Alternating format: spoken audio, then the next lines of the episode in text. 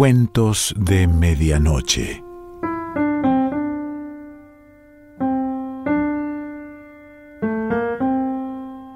El cuento de hoy se titula Simbiosis y pertenece a Rodolfo Walsh.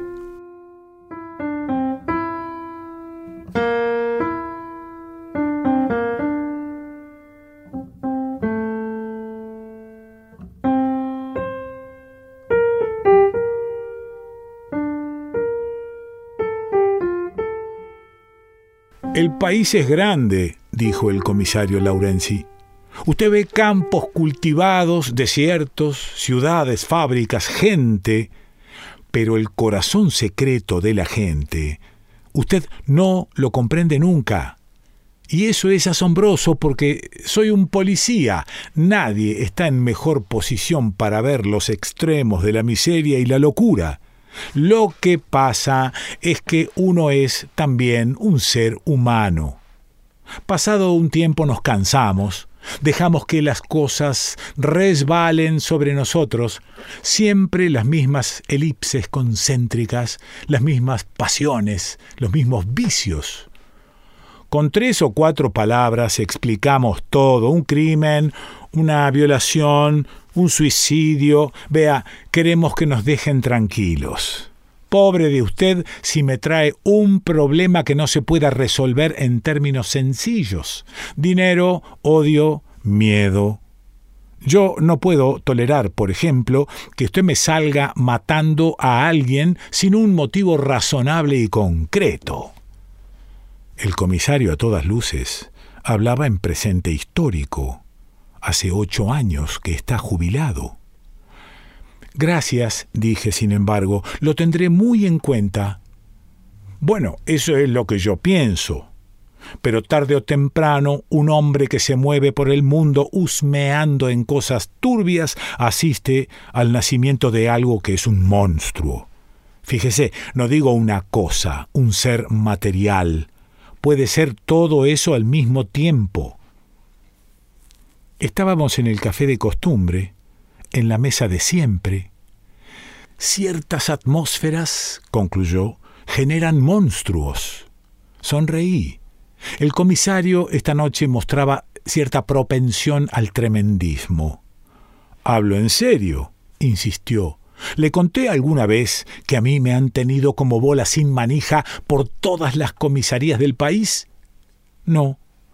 Una vez, dijo el comisario Laurenzi, fui a parar a un pueblo de Santiago del Estero, a unos 80 kilómetros de la capital. Un pueblecito sucio, con una calle única que tiene la invariable dirección del viento y donde nunca termina de posarse el polvo. No había agua.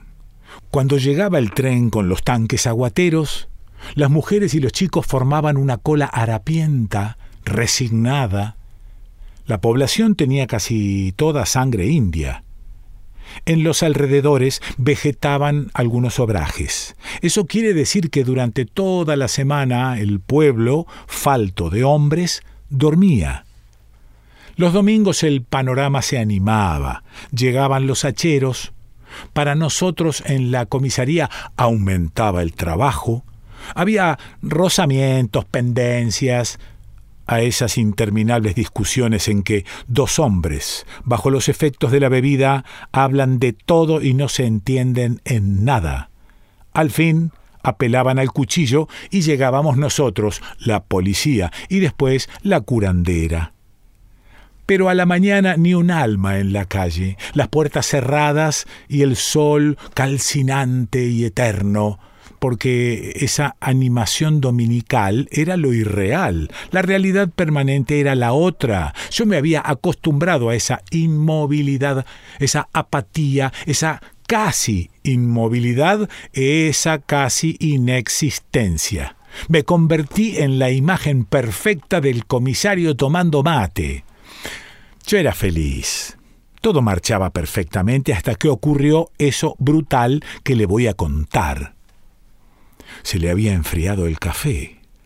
Lo tomó de un trago haciendo una mueca. Yo no sé, dijo, si usted ha visto un incendio en el campo. A veces arden leguas enteras de pastizal. Usted mira el horizonte y ve las columnas de humo. Lo que pasó fue algo así, pero en otro plano. Ríase, pero no encuentro palabras para designarlo, un inconcebible incendio de almas. No, se anticipó, no es una imagen poética. Las llamas sacan de sus guaridas toda clase de bestias feroces. Dejan tras sí olores pestilentes. Aquí también hubo algo de eso. El comisario carraspeó y encendió un nuevo cigarrillo.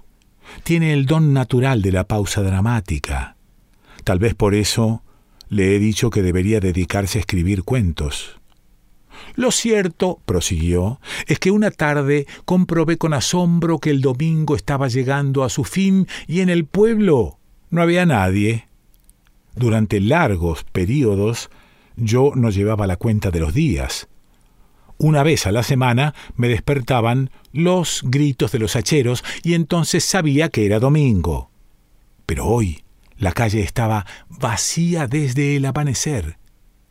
El cabo y los dos vigilantes no habían aparecido después del mediodía. Fui al almacén y lo encontré cerrado. En las casas no había luz. Tuve la impresión de haber quedado absolutamente solo en un lugar desierto. ¿Sabe lo que hice? Me tomé media botella de caña y me fui a dormir. El comisario se rió con risa áspera. La tarde siguiente apareció el cabo y me contó lo que pasaba. Y fue entonces cuando oí hablar por primera vez del iluminado. Creo que los diarios de Buenos Aires más tarde lo llamaron así. El Mano Santa, dijo el cabo, estaba a unas dos leguas del pueblo, en un rancho a la orilla del viejo cauce del río, y por todos los caminos y picadas iba llegando gente para verlo. Gente enferma, tullidos, lisiados, ciegos, hombres y mujeres cubiertos de llagas y de pústulas, gente pobre, harapienta, con una caterva de perros de igual condición. Empezaba a atardecer cuando aparecimos nosotros. Mire, yo nunca he visto nada igual. La India, intercalé, la procesión anual a las aguas del Ganges. Si usted lo dice, admitió. Bueno, había allí como dos mil personas en círculo en un claro del monte. ¿Y sabe lo que hacían? Rezaban. Estaban arrodillados y rezaban. Esas voces si usted las hubiera escuchado. Me costó trabajo reconocer las palabras familiares. Santa María, Madre de Dios, ruega por nosotros pecadores. Y ese hombre, el Mano Santa, pegado al tronco de un árbol en el centro del círculo, tan inmóvil que las ramas del árbol parecían brotar de su cuerpo y las hojas de su cara encendida por un crepúsculo violento. Cuando terminó el rezo hubo un gran silencio. Apenas un llanto casi imperceptible se desprendía de algún rincón de la muchedumbre. Entonces el iluminado empezó a hablar. Le digo que era increíble. Yo no recuerdo las palabras exactas que dijo, y de todas maneras no importan porque era su voz lo que hipnotizaba a la multitud. Pero había algo más una especie de relación telepática. No puedo describirla de otra manera. De otra manera no se explica el diálogo en que ese viejecito absurdo yo ahora lo veía perfectamente desde mi caballo, la barbita rala, amarilla de nicotina, los ojos saltones, se dirigía con una pregunta a la muchedumbre y ésta contestaba al momento sin vacilar.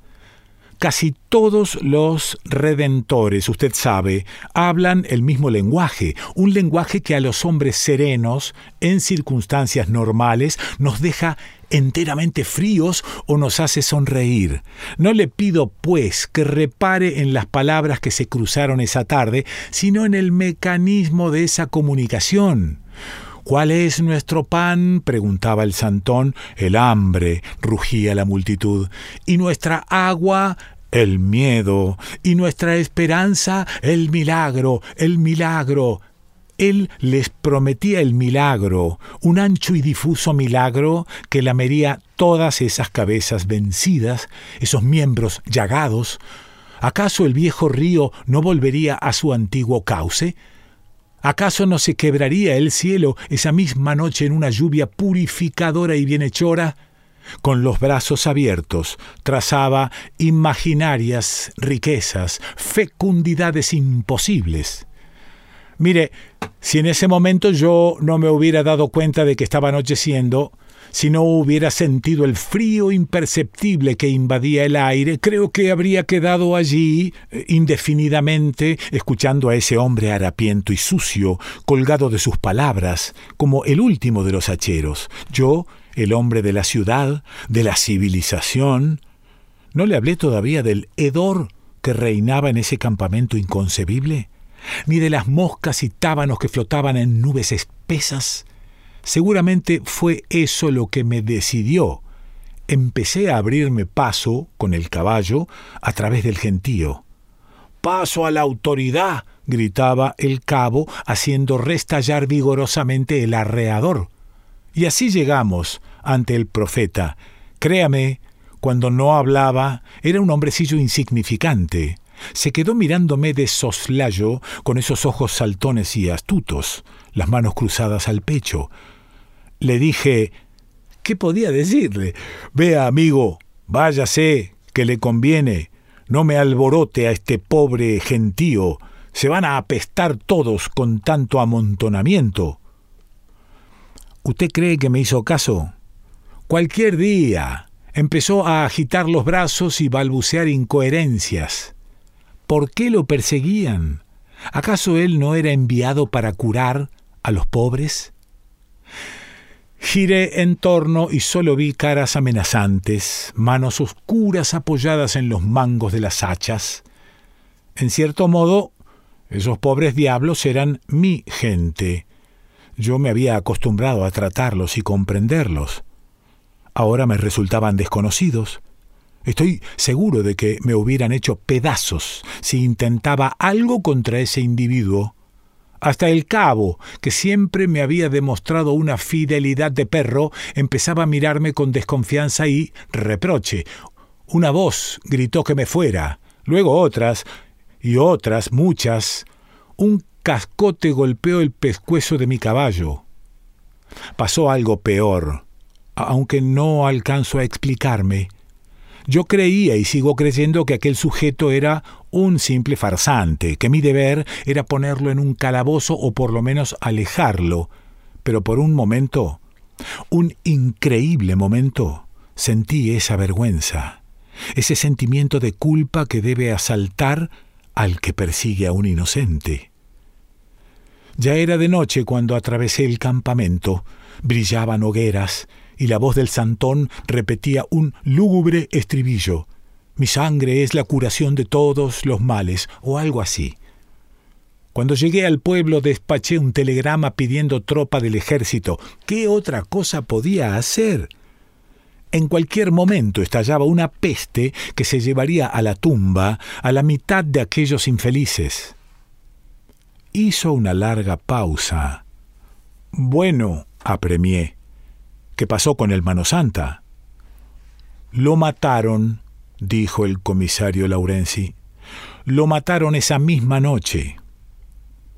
Pidió una grapa doble y la tomó antes de proseguir la narración.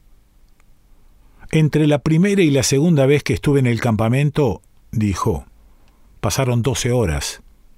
Y en esas horas sucedieron algunas cosas raras la muerte de ese pobre diablo, desde luego, y el nacimiento del monstruo y las huellas que dejó en el barro y... Un momento, grité. Comisario, usted me toma el pelo. Vea, primero se hace el Lucio B. Mansilla, o si prefiere el Esteban Echeverría, y me pinta un desierto inconmensurable, abierto, etc., donde nunca termina de posarse el polvo, y ahora me sale hablando de huellas en el barro. Llovió esa noche, murmuró quedamente. Lo más raro de todo. En seis meses no había caído una gota Pero esa noche fue brutal lo que llovió. Hasta el cañadón traía agua como si el río volviera al viejo cauce. No, dije, no, no, no puede ser. Él se quedó mirándome de lo más divertido mientras yo movía obstinadamente la cabeza. ¿Qué es lo que no puede ser? Que el iluminado fuera auténtico, que haya ocurrido el milagro, que usted pretende introducir una nueva religión oficial, que encima eh, intente convertirme. Le doy mi palabra de honor, nada de eso puede ser. Piense lo que quiera, dijo, llamando al mozo e iniciando ese vago ademán de pagar que siempre completaba yo. Desde el punto de vista policial, que era el mío, el muerto se llamaba Varela, lingera y vagabundo con muchas y frecuentes entradas en la policía de San Luis, Córdoba y Tucumán por ejercicio del curanderismo. Así vamos mejor, aprobé. ¿Cómo lo mataron? De una puñalada en la carótida, limpita, vea. Casi más una incisión que un tajo. Perfecto. Ahora explíqueme lo del monstruo. Usted no cree, ¿verdad? Hechos, comisario, hechos. Bueno, los hechos es fácil anunciarlos. Parece que apenas empezó a llover. Varela fue al rancho y se acostó. Por lo menos allí lo encontraron a la mañana siguiente, tendido en unas mantas. Al lado tenía un cofre abierto y sin nada. Al criminal había que buscarlo entre centenares de personas. Menos mal que llegó una compañía de soldados y así pudimos impedir el desbande, pero de todas maneras nadie quería hablar. Por eso me alegré tanto cuando descubrimos el rastro.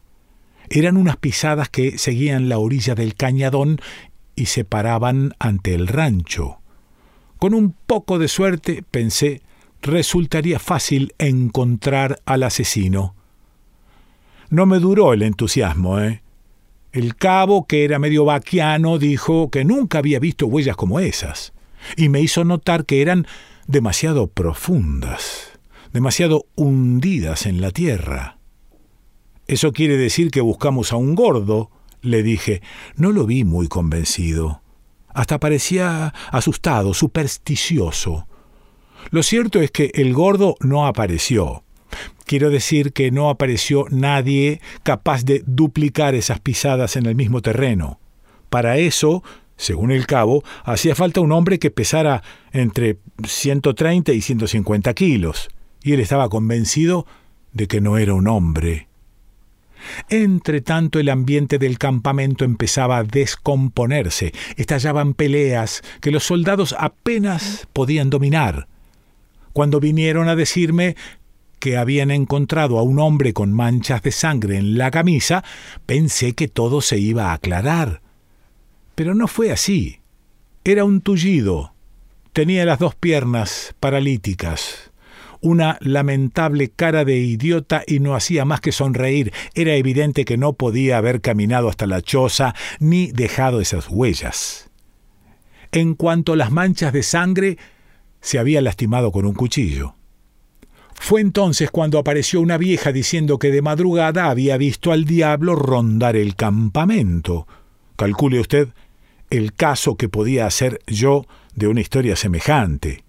Pero hasta ese momento no tenía otra cosa. Era evidente que la mujer hablaba en serio y estaba asustada.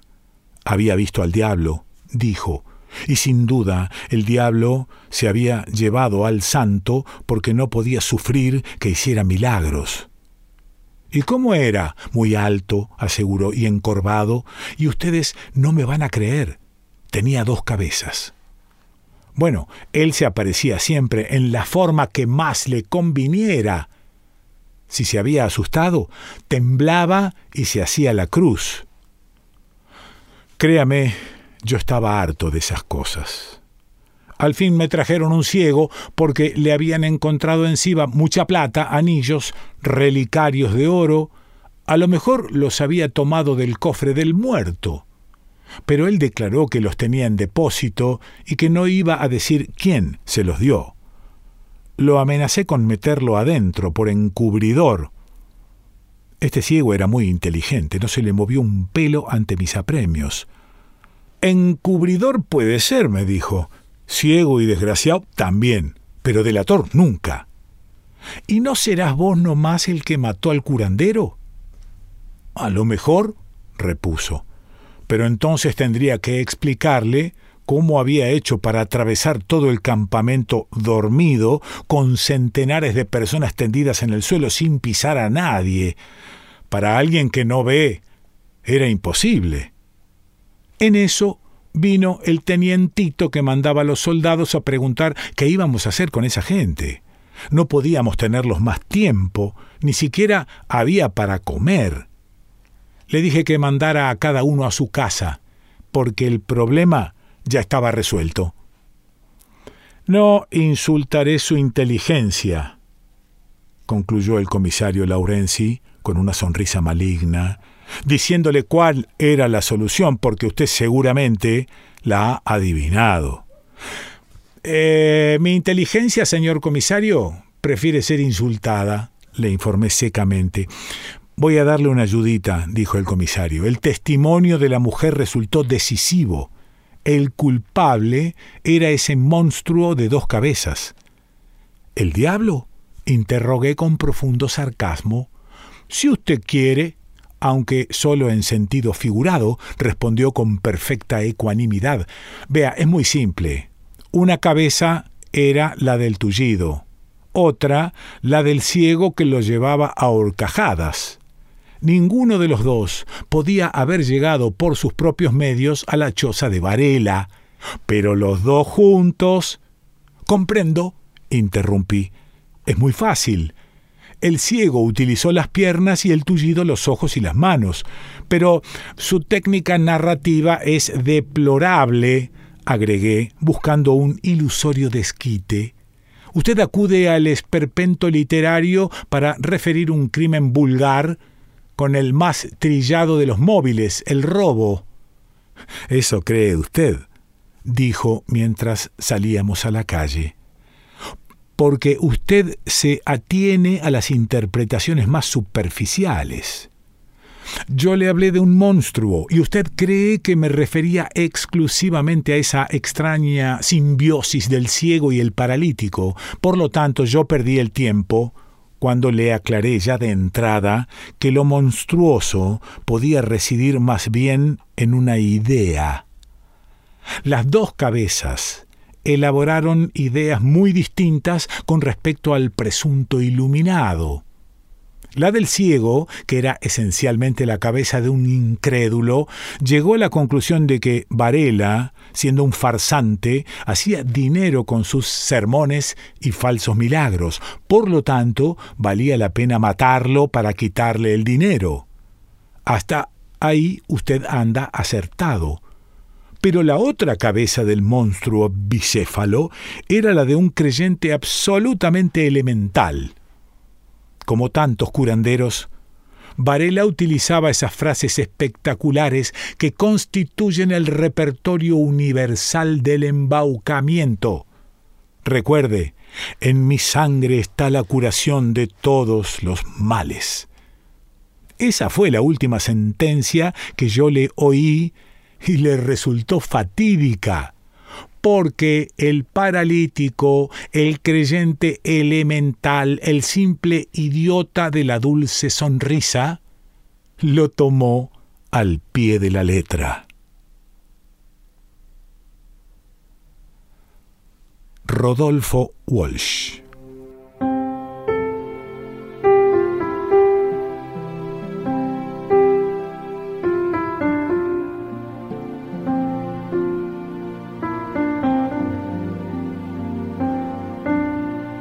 Cuentos de Medianoche.